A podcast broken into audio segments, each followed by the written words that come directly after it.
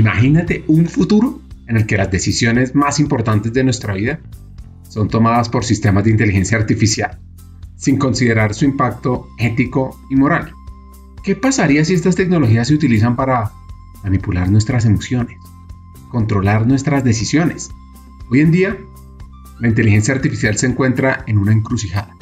Por un lado, ofrece una serie de oportunidades sin precedentes para resolver algunos de los problemas más apremiantes de la humanidad, desde la atención médica hasta la sostenibilidad ambiental. Por otro, también plantea una serie de desafíos éticos y morales que deben ser abordados para evitar consecuencias desastrosas. En este episodio, exploraremos el futuro de América Latina con la inteligencia artificial, las implicaciones éticas sobre cómo abordar los desafíos que trae esta nueva tecnología. Hablaremos sobre la iglesia. Conversaremos con el asesor del Papa en inteligencia artificial y uno de los grandes pensadores de este tema en el mundo. Hacker italiano de hoy nos contará cómo sus ideas están ayudando a moldear un futuro más humano para la tecnología y por supuesto qué podemos aprender de su enfoque para crear una mejor sociedad, una sociedad más justa. Bienvenidos a Hackers del Talento, el podcast que busca cambiar el juego por lo humano. Creemos en una América Latina más competitiva, inclusiva, equitativa y próspera, donde las personas sean el centro del mundo laboral. Nos motiva el talento como el motor de cambio y por eso estamos aquí, para ser la fuente de inspiración, unión, colaboración, aprendizaje, debate y acción para la comunidad de people, de talento, de HR a través de historias, reflexiones y conversaciones con CEOs, con líderes de talento humano, pensadores y actores de cambio, te ofreceremos hacks para evolucionar como líder, como persona, sobre todo para potenciar tu empresa. Te invitamos a sumergirte en conversaciones profundas y significativas que te harán pensar, reflexionar y seguro te inspirarán a tomar acción. Únete a nosotros en este viaje para hackear el talento y juntos cambiemos el juego por lo humano por un futuro más justo y próspero. Historia de Paolo Benanti, el primer hacker del talento italiano que tenemos, es fascinante. Te van a sorprender los giros de su vida. Él es un destacado experto en inteligencia artificial y robótica. Nació en Italia en 1975. Es un conocido filósofo y teólogo italiano y ha sido una voz destacada en el campo de la inteligencia artificial ética en el mundo. A lo largo de su carrera, ha explorado la intersección entre la tecnología y la moralidad y argumentado que la tecnología no es neutral, sino que está inextricablemente ligada a la ética, conocida por su trabajo pues, en el desarrollo de sistemas inteligentes y autónomos. Pues su historia arranca en Roma, esa ciudad que fue fundada en el año 753 a.C., que es una de las más antiguas del mundo, que aún sigue habitada, donde además el sistema de alcantarillado de Roma uno de los más avanzados de la antigüedad, tanto que aún hoy es parte del sistema de la ciudad. Bueno, pues cuenta este hacker que desde temprano se conectó con el mundo computacional. Well, uh, I was a son of, of an engineer and a uh, professor, high school professor. And so actually, I was uh, in contact with the early models of computer when I grew up. Uh, I was born in 1973, and I remember this huge, bulky item in my home, and was so amazing. This green phosphor display in which strange things appear and probably to it's connected to my parent if i am so interested by electronics when i was a child uh, i grew up like every normal uh, italian boys a lot of soccer outside uh, when you are not at school. And, and but uh, there was you know it, it was the time uh, in which uh, Dungeons and Dragons, Bicycle, the first portable radio device give to our childhood this sort of uh, mythological environment, you know, in which there are something to discover everywhere. Uh, in the summer, we spend from the morning up to the sunset uh, exploring outside. And then slowly, slowly, computer enter in our lives, and especially the first textual adventure. I remember the Commodore and the first textual adventure, uh, simple fascinate us, and we would like to understand how this magic can happen, you know. Uh, and then growing up, uh, we start to simple screw up uh, everything on the on the computer and disassemble it reassemble it we was playing with uh, uh, the first uh, pc making them working with some kind of zombie machine and then we are start to coding. So we was uh, the, the young generation that was having fun with those, all this digital environment. At the time we don't define ourselves as hacker. We were simple curious. La magia de las telecomunicaciones la vivió pronto con un invento. Uh, first of all, was a portable radio, so radio to radio communication. Uh, it was huge. It was long like a farm with a long antenna, and it was able to to arrive at less than one kilometers. But for, us, was the magician of telecommunication, you know, with us and so we can communicate we are playing to hide and seek with radio channel and things like that and when we grow up at one point we start to to have a public radio or something like that was too complicated because with a lot of regulation in italy so what we do what we do was uh, to set up later on a bbs bulletin board system and that probably was our digital version of the radio. and but the desire of communication, the desire of sharing information and discovering other people was so high that we were so excited by the idea sometimes of being able to communicate with people outside of Italy or also outside of Europe. With portable radio, once we found a radio bridge that allow us to reach uh, uh, Czechoslovakia, Czech Republic. That was so unbelievable for us. Okay, today with a WhatsApp, you can go everywhere worldwide. With an email, you, the mail can make the turn of the world before you simple uh, take back from clicking on send it. At that time was absolutely unbelievable. Una madre que es profesora puede ser una gran ventaja para un niño ya que le puede proporcionar un nivel de apoyo y orientación educativa que no siempre es posible obtener de otras maneras. Ahora, cuenta Paolo cómo era la vida en el colegio. That I, I, I cannot afford to have a bad grade in the school. Otherwise, my mother will kill me. And the worst things that uh, some professor can tell her was he is smart, but he can do much more than this if some professor say something like that, my mother became a beast. Simple say, you didn't do enough, blah, blah, like every mother, you know. And there is a joke. Uh, do you know what is the difference between an Italian mother and a Rottweiler? That the Rottweiler is easiest to open the mouth once it bites it. so, can you imagine what, what does it mean? Se preguntarán cómo llegó un apasionado de la computación a ser monje. Eso fue lo primero que yo pensé. Pues oigan esta parte. Um, well, I grew up and I go to the high school. After the high school, I go to for engineer. I was studying engineer because I would like to understand the world. But at one point, I was uh, disappointed by engineer because it it was simple giving to me a, a good scheme to approximate reality. I would like to understand reality. And so I will start to seek for something else. And this bring me to to become a monk, a Franciscan monk. I, I switch my life and then I start to study. In Italy, we are used to say if there is a guilty, it's a woman. So actually, I was uh, uh, with my girlfriend, and she bring me to this uh, retreat made by monastery made by Franciscan. And at the end of retreats, I decided to stay, and I left her.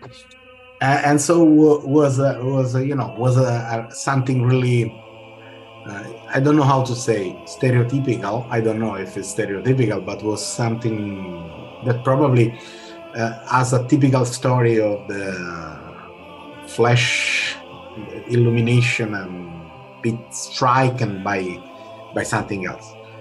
And in one year, actually, I left uh, my former life and I joined the order and then I spent uh, 11 years in formation during the, the order, uh, st- studying. And this, during this 11 year, I make philosophy, theology. I make a spe- uh, I make a, a, a, special program in ethics, uh, and I make a PhD in ethics of technology because I would like to read back all my past experience and ethics of uh, AI uh, and I won a a, a prize as a, a, a prize a, grant uh, to be a visiting uh, researcher in Georgetown University in Washington D.C. And so I went as a monks, as a PhD students in Washington D.C. studying ethics of technology and ethics of AI.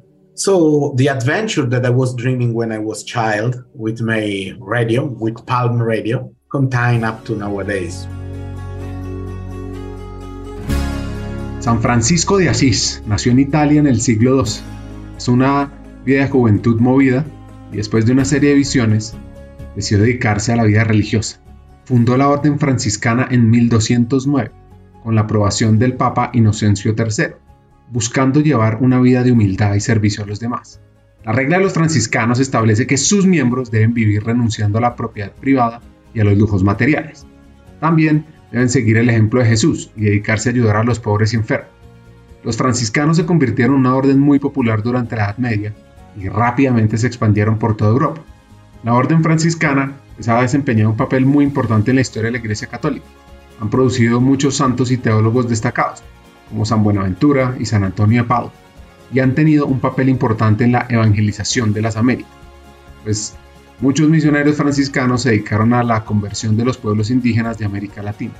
Hoy por hoy, los franciscanos siguen siendo una orden muy activa en todo el mundo, dedicados a la caridad, la educación, la promoción de la justicia social, y han tenido un impacto duradero en la historia, siendo una fuerza importante en la vida religiosa y social de muchas personas en este mundo. Pues volviendo a Paolo, ¿cómo fue ese proceso de pasar de ingeniería a filosofía a inteligencia artificial? Well, if I can say with a tweet, uh, engineering was telling me how much is too much, and I was looking for why. And so it, I know it's much more complex than that. But you know, I, I, I was able to measure everything, but I still have not found uh, why something has deserved to be made or not to be made. And this uh, more philosophical and theological question still inside me and still ping on me to look for answer in the different situation.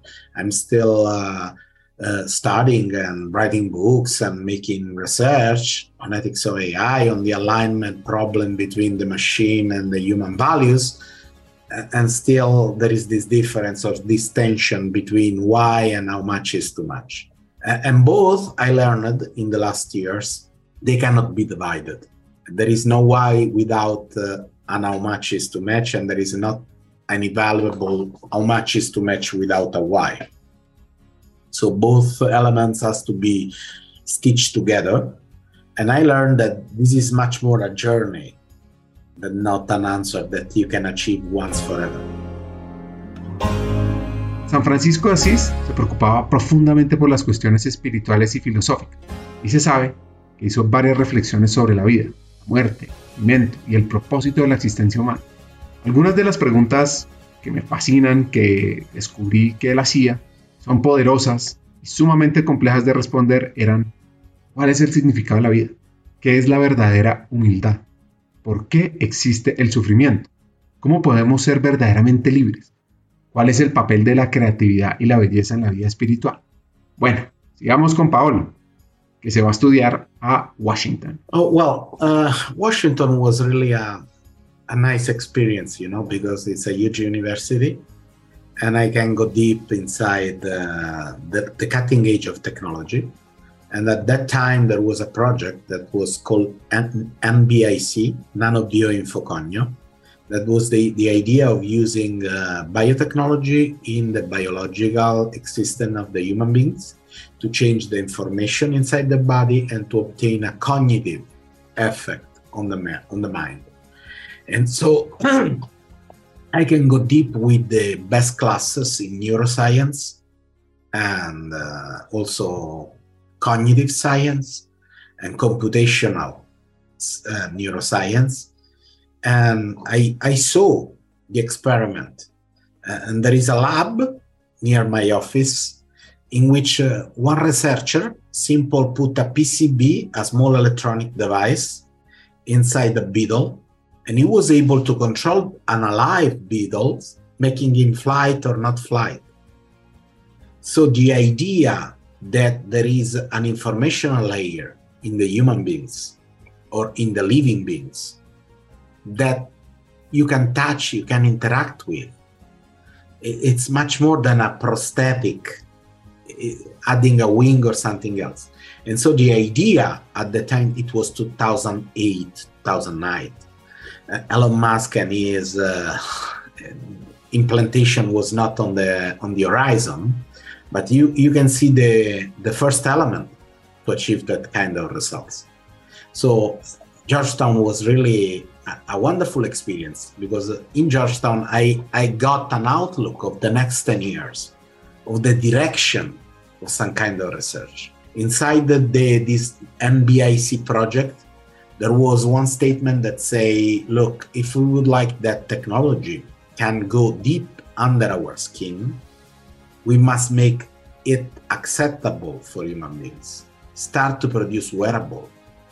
And now you have smartwatch smart glasses and things like that so it was great because you you you are touching where the most brilliant minds in in the united states and in the world are pushing to, to in this relationship between human and technology.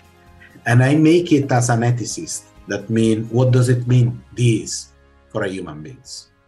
And this kind of question, I love to, to raise this kind of question in the public debate because give me a really unique perspective. And so technology could be a wonderful tool of the worst of the weapon, and both use are possible and the human beings is uh, in the middle of the dual use of technology. And so we, for example technology under the skin you can cure a lot of pathology connected to the nervous system or you can control a man like the scientist near my office was used to control the beetles so I, I got a new job making questions more than looking for answers. And this is still what i do today.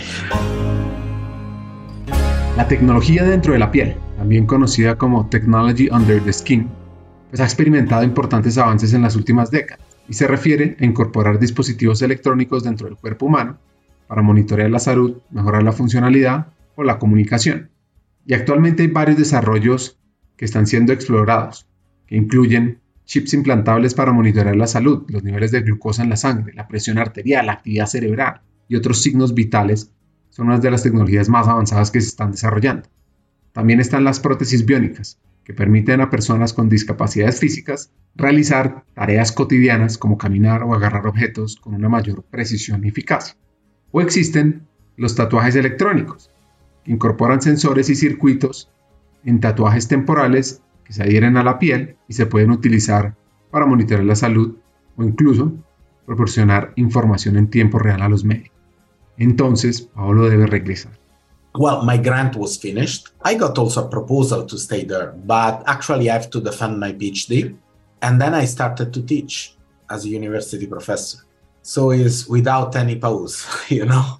And I started to teach, I published some book, I published some paper. I was involved with a lot of table in which the discussion about technology arise. And so from I, I left my life and joined the order in 1999, Christmas Eve. So 14, December 14, 20, December 24th of 1999. up from that day, I never stopped myself up up to date, and I'm still on the same process of something new every day. And now I'm I'm sitting, for example, in, in some commission to shift the innovation in process with AI to keep it the human in the center, human in the loop. It happened, for example, with uh, medicine, with uh, justice, with uh, economics, and, I'm still there questioning technology and questioning innovation for people, and asking to them, what does it mean that we are surrogating a human decision to an algorithm that not in hundred percent of situation is explainable? Or what does it mean that with the last LLM like GPT-4, we can impact 19% of jobs. And we just discovered that these LLM that are trained with human reinforcement could have a long an ability to have a long plan or have a sort of agency that is a polite way to uh, to say that we don't control them. Can we allow them to decide for us if we don't control them? Or if we are not able to explain all the solution that they ping on us how much or how we should be trained to interact to a so powerful artificial intelligence to avoid to be hallucinated or uh, in some way taking a false position by this kind of intelligence or by this kind of system. So this kind of question need to be questioned and the answer cannot come from only one competence so for example in medicine cannot come just from doctor neither from an hospital manager, neither by a politician, neither by a, a lawmaker. They have to be found like in a square in which everyone bring a piece of solution and try to define a workable solution that is the best possible solution that appear at the convergence of the different uh, needs and exigencies. Human in the Loop, Decisione umane e intelligenze artificiali. Ya vieron cómo está más o menos mi italiano, ¿no? Pues es un libro de Paolo que salió en el 2022. Leyéndolo, hay varios temas fascinantes que él menciona y nuevas cuestiones. Lo primero es la importancia de mantener a los seres humanos en el proceso de la toma de decisiones que involucran la IA. Porque es que si estamos en la toma de decisiones, incluso en una capacidad de supervisión, pues podemos evitar hacer cosas injustas o inapropiadas.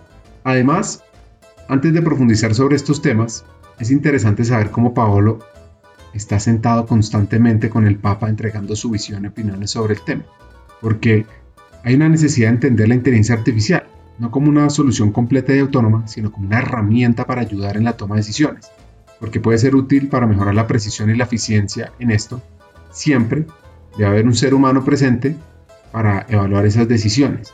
Y ahí entra el valor de la ética y la responsabilidad en la implementación de la inteligencia artificial, porque eso incluye ser mucho más transparentes y proteger los derechos de los seres humanos, de nosotros. Además, otra cosa que encontré en su libro es la importancia de la educación y la capacitación en este tema. Necesitamos saber cómo funciona, qué hacer, qué no, cómo poder trabajar, cómo poder maximizar nuestro impacto con la inteligencia artificial. Y claro, hay que abordar la brecha digital para asegurar que todos tengan acceso y no se generen más brechas en este mundo. Bueno, pues resulta que ese gran conocimiento y experiencia que tiene Paolo, sentándose en la Comisión Global sobre temas de inteligencia artificial y teniendo conversaciones profundas con el Papa Francisco. Well, it, happens that, you know, Vatican State is a, a little bit complex. So there is the Pope, then under the Pope there are different uh, if it was in a normal state, we can say ministry. But for example, I'm sure you know a lot of Catholic universities. So education is something that is referring to the dicastery of education and culture, that is the equivalent of ministry. Can you imagine how much artificial intelligence can change the education in the next few years. So, in that section, there is a table in which we are making some confrontation, some advising also to, to bring to the Pope about that. And then there are things that are not under one of these dicastery. So, for example, we make the Rome Call for AI ethics. There is a propositive call uh, made for people, not made for Vatican. That means, you know, transformation are so huge, so big. We need to do something to avoid that this kind of transformation simple get out of control. And IBM, Microsoft, FAO, Italian government, university start to sign this. And last January, Islam, Jewish, and Catholic signed together their own call. It's the first document that the three religions signed together with Microsoft and with IBM. You know? So the cutting edge of technology, so deep tradition of religions. Isn't it strange? It's happening. It's happening. It is the power of technology and transformation of technology that simply is asking to everyone to take position, to have an opinion, to challenge the transformation that are coming. It is the first document signed by the three about a topic. Okay, they, they meet together for other things, but having a common position on something is not uh, easy. AI is so new, so there is no background on that. Then they can take an easy position together. Hagamos una pausa.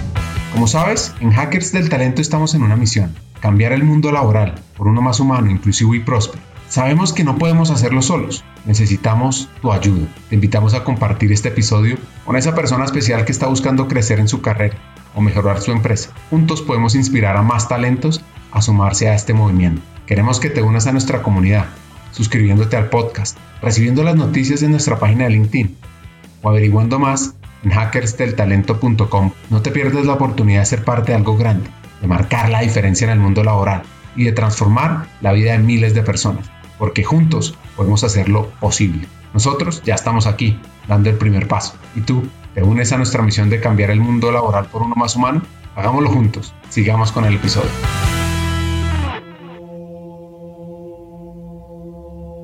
Nacido como Jorge Mario Bergoglio en Buenos Aires, en 1936, se convirtió en sacerdote en el 69, nombrado obispo en el 92. Seis años después fue nombrado arzobispo de Buenos Aires y en el 2001 fue cardenal por el Papa Juan Pablo II. Pues resulta que el Papa Francisco fue nombrado como el 266 Papa de la Iglesia Católica un 13 de marzo de 2003, después de que su predecesor, el Papa Benedicto XVI, renunciara. Desde entonces, ha sido un papa totalmente diferente, por su enfoque humilde, comprometido con los pobres y marginados, por su inspiración, por su compasión y por sus ideas más modernas. Y hay varias frases de él que me inspiran. Por ejemplo, la globalización de la indiferencia nos ha quitado la capacidad de llorar. La paz en el mundo comienza con la paz en el hogar. El futuro no es un tiempo que viene después, sino un tiempo que creamos ahora. La verdadera riqueza no está en los bienes materiales, sino en el tiempo. No hay que tener miedo de la bondad ni de la ternura. La esperanza es la virtud que nos pone en camino, nos da alas para avanzar, incluso cuando los obstáculos parecen insuperables. Pues uno de los grandes temas sobre la inteligencia artificial que hemos hablado en este episodio es la ética. Así que ojo a esta explicación y a esta anécdota. I like I try to answer to you like uh, with the example that my professor in Georgetown gave to me. When uh, we were starting to go deep inside ethics of technology, he bring us to Manhattan, New York, over a bridge. The bridge was over the six-lane highway that is connecting Manhattan with Long Island, where there is Johnson Bridge. And he asked to us, "What do you see?" Can you imagine? It's we was a smart uh, group of a PhD, everyone would like to be the smartest guys in uh, in the in the room, and we start to say everything. But actually, the only answer was concrete and asphalt. Then it bring us to a public library in Manhattan, where we found a huge book of more than 600 page. That is the biography of the politician that made all the infrastructure in New York. Richard Caro was the author, Robert Moses is the politicians. And we found inside the book that Moses has a clear political vision, really shared and common in the 40 of the last century. Probably today it's not acceptable. The best part of the city has to be for the best part of population. And in his mind, the best part of population was the white middle class. So he simply didn't build any public transportation to Long Island. And the bridge that we saw was two feet lower than the standard. So no buses can commute on that road, only car. And at that time, the only people that can afford a car was the white middle class. And so at the end of the day, the lecture was every technological artifact is a displacement of power, is a form of order. Well, AI is like the concrete, is a form of power, is a displacement of order. Algorithm embedded inside the cloud services that run a lot of the things that we are facing on are simple shaping our life, are simple giving us an order, giving us an opinion, an idea. Well, the ethical question is how to make it clear and how to make it uh, compatible with democracy because it's a different form of power that could be bigger or stronger than a, a public power or a state power. And probably we saw it, the power of the tech company, in 2021 when Twitter simple, simple pulled out the most powerful man in the world, the president of the United States. And so, you know, that kind of struggle, I'm not saying if it's good or if it's bad, if they did well or not, but the most powerful man in a state was ruled by a private company in that state. Uh, that was unthinkable at that situation. And so, you know, questioning technology, uh, if you ask me, what are you doing today? Is making this kind of question to the decision maker, to the policy making, to the politicians. Simple to give them the ability or the possibility to offer an answer to this kind of question. Uno de los puntos que, como sabes, me interesa es el potencial que tenemos como región. Pero, pero, pero, en esta evolución de la IA, la inteligencia artificial, hay varios retos para nuestra región. Well, I think that there are a lot of different uh, challenges. You know, the history of Latin America was also a history of an abuse of the West on this wonderful continent. First, we take the resource, then we take the works. Now we can take the cognitive ability of these people. If we use people to train AI with a lower wage, is a new form of colonialism.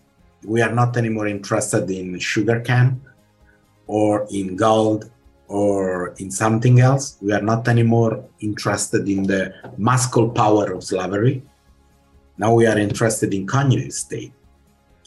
So that could be, I know I'm very provocative saying that, but this is a warning signal, no?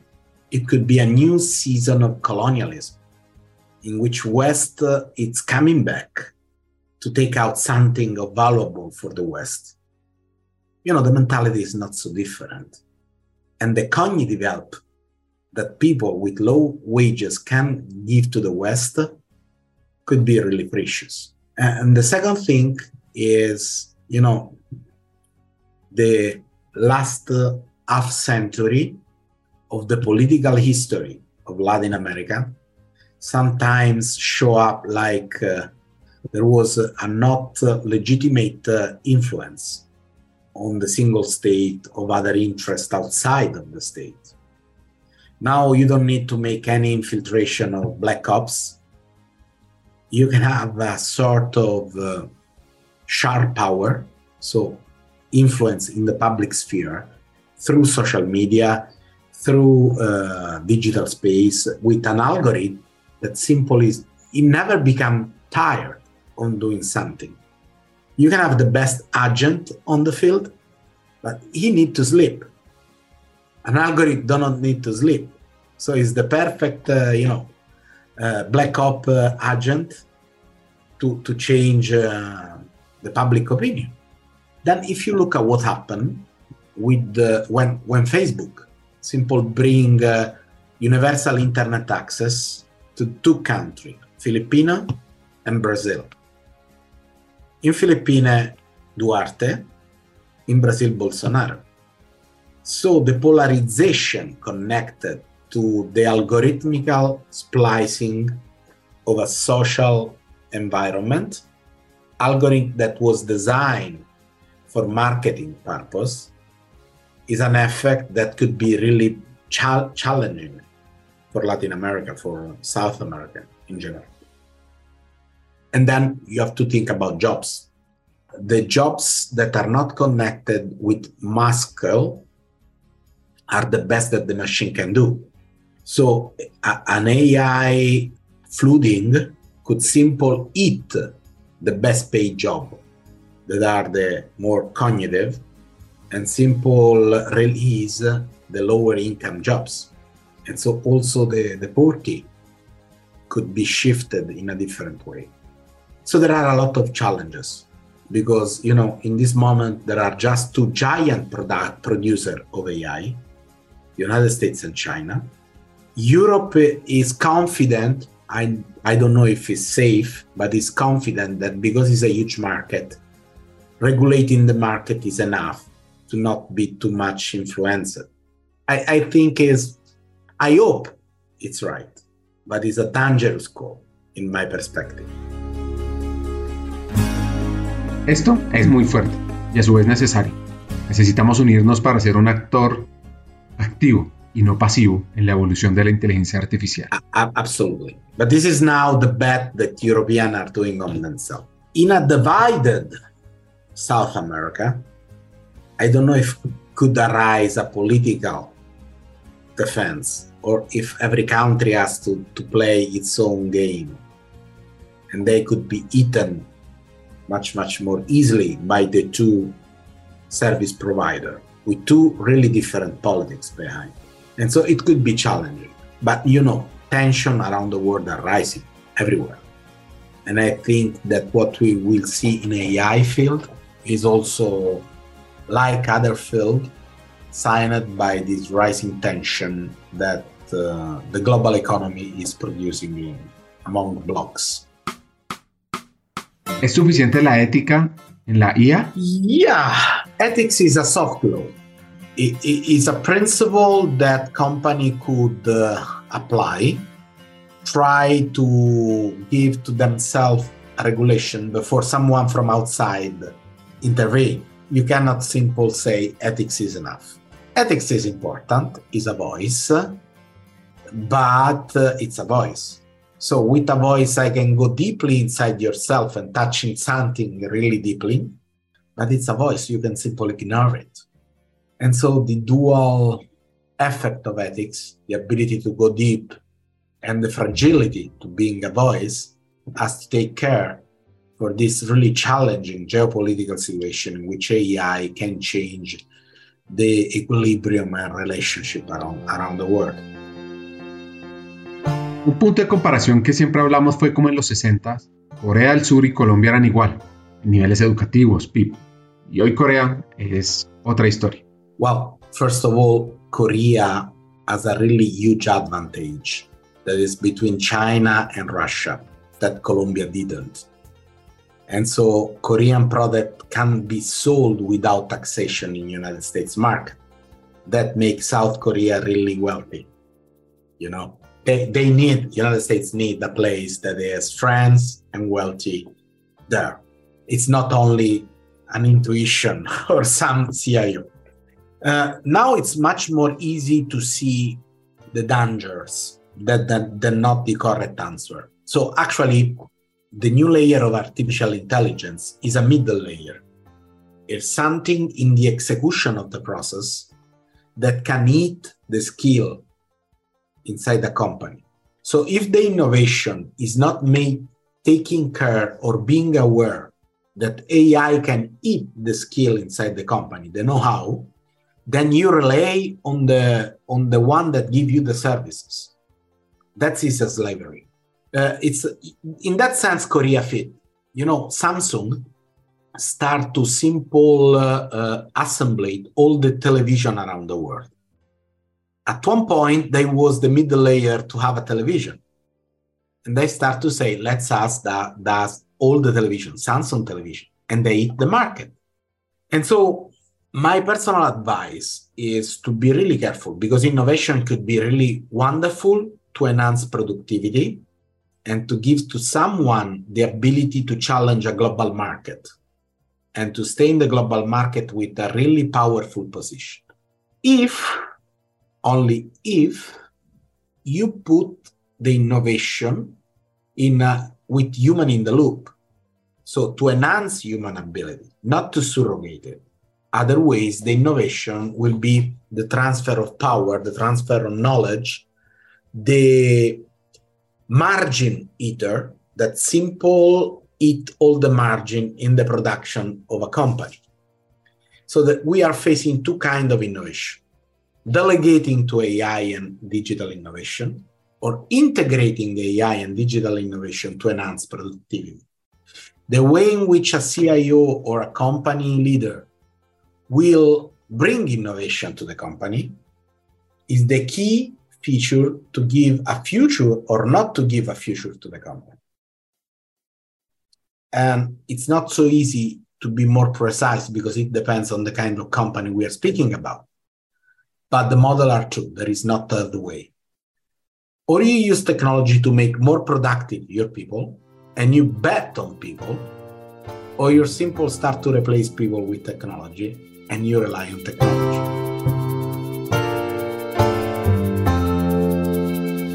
Entonces, ¿cuál es la diferencia entre automatización y la innovación con inteligencia artificial? Yeah, yeah. For example, you can imagine to replace the process with a digital automation process.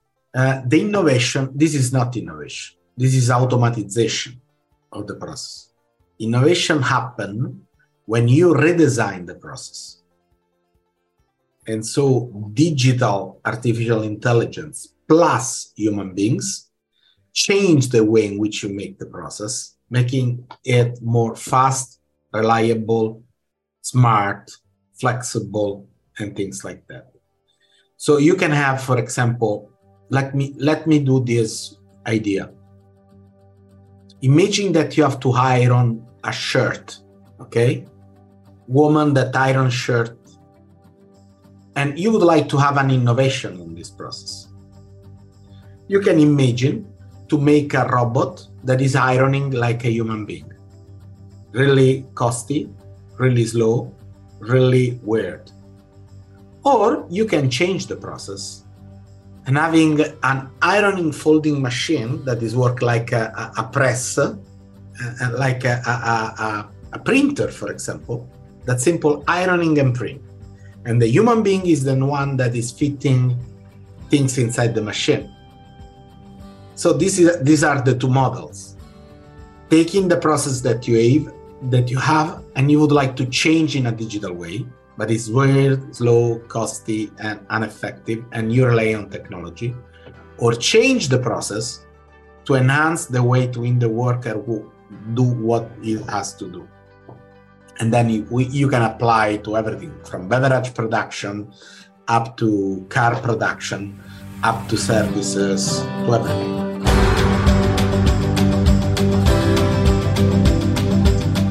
Retos que se presentan con la velocidad de evolución y crecimiento son varios. Well, uh, we are challenge, we are facing a huge challenge. You know, every day there is a, a challenge, a linguistic challenge between a machine that every day it's much more human and a human beings that every day understand himself as more as a machine. Neuroscience told us that we have a brain circuit if I have to tell you with a practical example, my nephew, my little nephew, is interacting much more in a human way with the digital assistant in the smartphone of my brother than not with the little brother that's still not able to speak. And the real problem is what is the difference between something that is working and someone that exists? If you take a duck and an hair dryer, both have the same shape, the duck and the hair dryer. If I turn off the air dryer, then I can turn it on. If I turn off the duck, it's died. Well, here we have a difference. The problem today is to the ability to understand this quality. The difference is a quality and not a quantity. And our life is not simple how we works, but how we exist. And you have things like happiness, meaning of life, wellness, a desire of a future, and things like that. Other ways we would like simple to be more efficient, but you will have not happiness, meaning of life, uh, meaningfulness, and things like that. So the two different, you know, there is like a, blur, a, a, a blurring between a human being and machine because AI is much more more intelligent.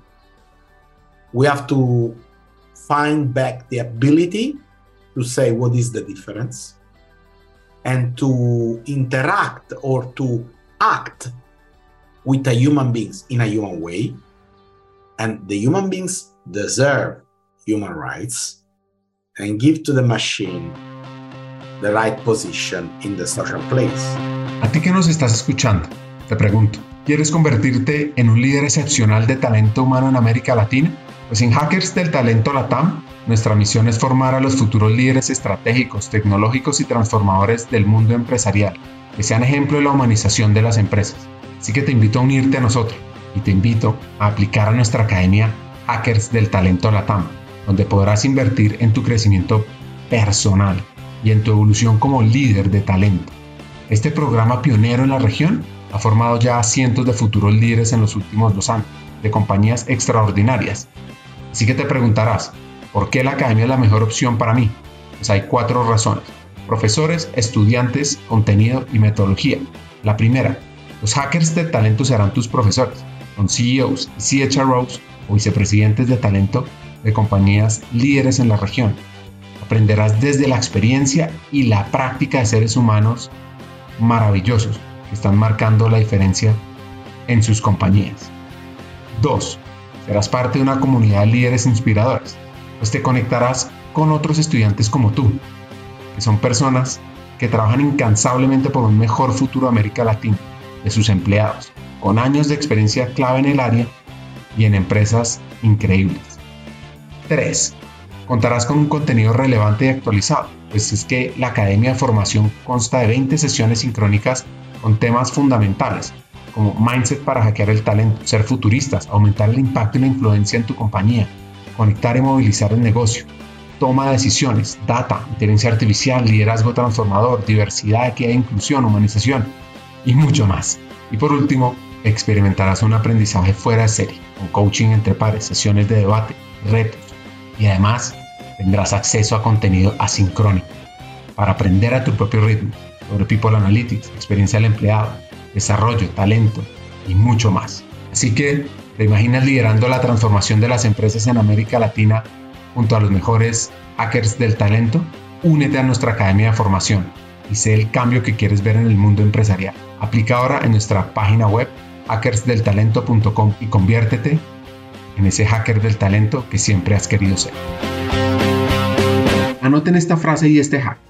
Debemos apostar por la naturaleza humana. Yeah, absolutely. It's a huge game in which we have to play together. And I think that education is one of the first challenge.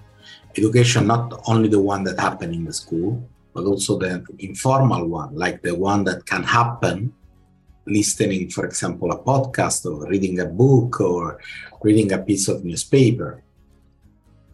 Uh, and it's a betting on the human nature. We have to bet on ourselves to face the challenge of, of AI without being in some way defeated by the AI. Otherwise, we put in place an evolutionary challenge, Homo sapiens versus Machina sapiens. And that is not the good uh, you know setting that we have to produce we have to to learn how to cooperate with the machine because the machine can re- relieve our life only if we are able to give a meaning to our life and we are back to the to your point. Para ir cerrando el episodio, ¿cómo no conversar? Un monje franciscano sobre propósito de vida. Yeah, I think that you can answer to that question only at the end of your life. And if at the end of your life you can tell to yourself, okay, my life is gone. Is it my life deserved to be lived? If you can answer yes, I like it, you got a, a meaningful life.